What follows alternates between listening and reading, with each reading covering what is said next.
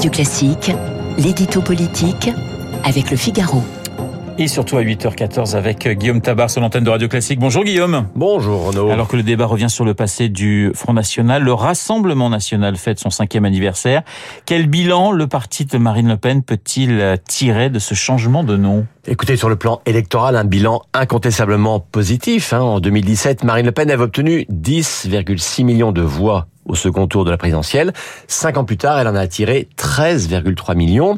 Et à l'Assemblée nationale, le FN qui avait fait élire 11 députés, euh, pas de quoi faire un groupe, en 2022, ce fut 89, ce qui fait du RN le premier groupe d'opposition à l'Assemblée.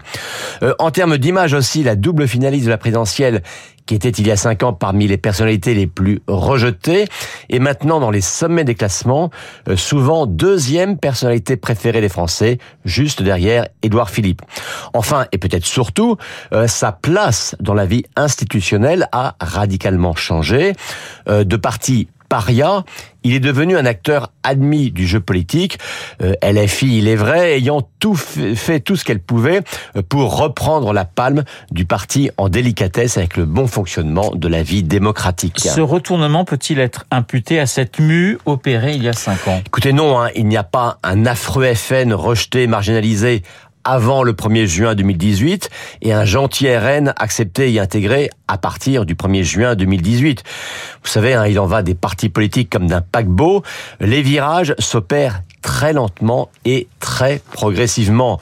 Le regard des Français avait déjà évolué du temps du FN et le refus de le reconnaître comme un parti pleinement républicain par une grande partie des acteurs politiques persiste au temps du RN.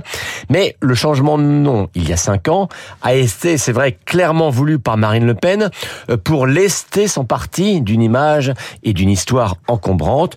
Euh, ce fut un outil au service de ce que l'on a appelé la dédiabolisation. Et ça a marché? Euh, oui et non. Hein. Euh, la relance par Elisabeth Borne du débat sur le RN et l'héritage de Vichy montre bien qu'un changement de nom ne suffit pas. Mais inversement, les électeurs, eux, n'ont pas attendu ce changement de nom pour juger et pour certains rejoindre le parti le péniste sans être obsédés par ces questions historiques. Voyez-vous, hein, ce qui qualifie ou disqualifie le RN, ce n'est pas son nom, c'est son attitude. Et force est de constater que la mieux opérée depuis 2022, notamment à l'Assemblée nationale, est un succès. Euh, sa respectabilité n'est objectivement plus aujourd'hui une question. Guillaume, il y a quand même ce rapport de la commission d'enquête sur les ingérences étrangères qui, qui semble pénaliser.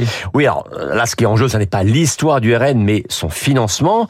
Alors, ce qui est drôle, c'est que Marine Le Pen avait voulu elle-même cette commission d'enquête dans l'espoir d'être dédouanée de tout soupçon d'alignement sur la Russie à cause du prêt obtenu dans ce pays. Ben, le rapport écrit par la macroniste Constance Le Grip euh, confirme plutôt ce lien avec la Russie. Euh, alors, euh, est-ce que c'est un effet boomerang ou un procès politique comme euh, Marine Le Pen le prétend? En tout cas, ce qui est sûr, c'est que ce financement russe, russe pardon, reste un boulet, mais ne semble pas être un frein à la dynamique du RN. L'édito politique de Guillaume Tabar, tout de suite.